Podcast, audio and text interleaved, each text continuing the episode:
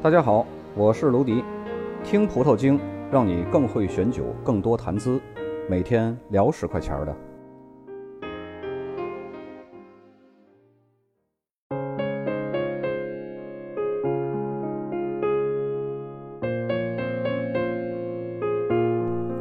今天呢，咱们来说一下，到底什么才是精品葡萄酒？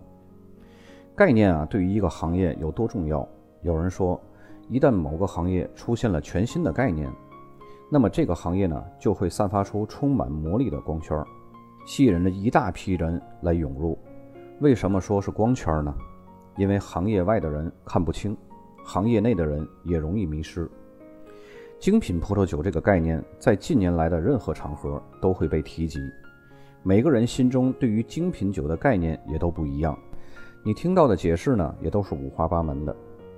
但是对于葡萄酒商家来说啊，精品葡萄酒就是饱和行业中的一个重要的突破口。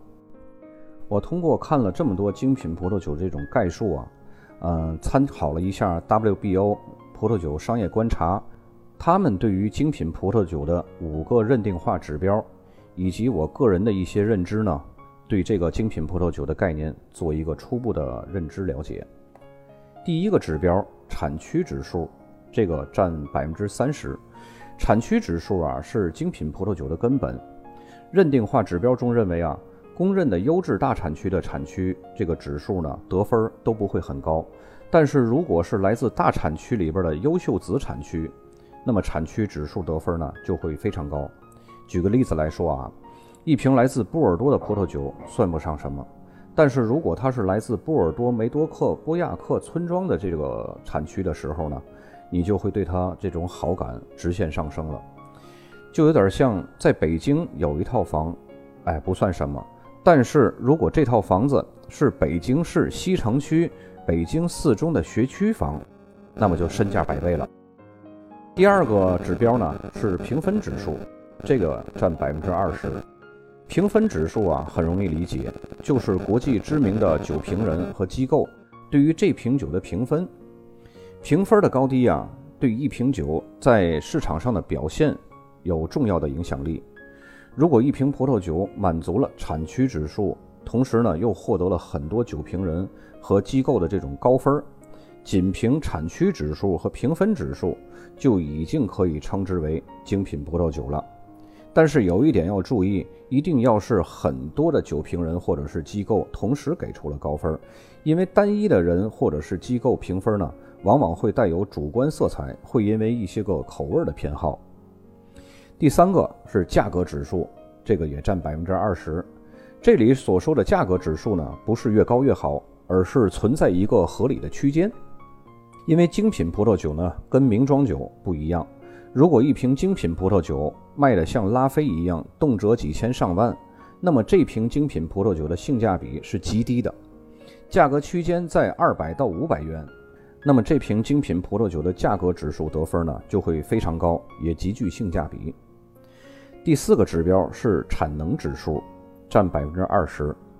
曾经在法国波美侯产区啊，由于这个地方呢寸土寸金，于是很多的酿酒商啊把车库改成了酿酒作坊，这样的酒呢又被称为车库酒。车库酒产量少，品质高，但是知名度呢比起大产区和名庄会低很多。同样的，作为精品葡萄酒，既然是精品，那么产量不会无限放大，而且精品葡萄酒的品质往往就代表着一个酒庄的酿酒精髓，是一种文化的象征。产量少，正是为了保护这个产品和与之相关的文化和精髓。最后一个指标就是酒庄和酿酒师这部分呢，占百分之十。如果一个酒庄在世界上有公信力和知名度，同时呢，又聘请了一个知名的酿酒师来为自己的产品把关，那么这项指数的得分呢就会很高。很多酿酒师啊都有自己的个性，而且呢毫无保留地将这些个性在葡萄酒中展现出来。那么这瓶葡萄酒呢既是精品葡萄酒，又是诠释酿酒师个性和风土特色的一个顶级佳作。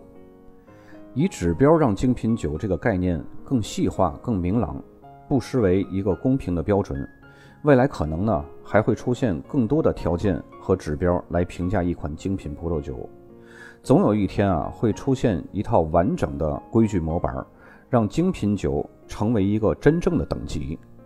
这一点呢，在精酿啤酒里边做的就非常完善了。美国的酿酒师协会会在官方对于精酿啤酒发布一个官方的定义。虽然说经常会有修修补补，但是也沿用了很多年。它会对一个酒做一个量化的标准，而不是像葡萄酒这么含糊的概念。这期节目呢，咱们就到这儿。从下一期开始，咱们开始正式的分解世界葡萄酒的风格。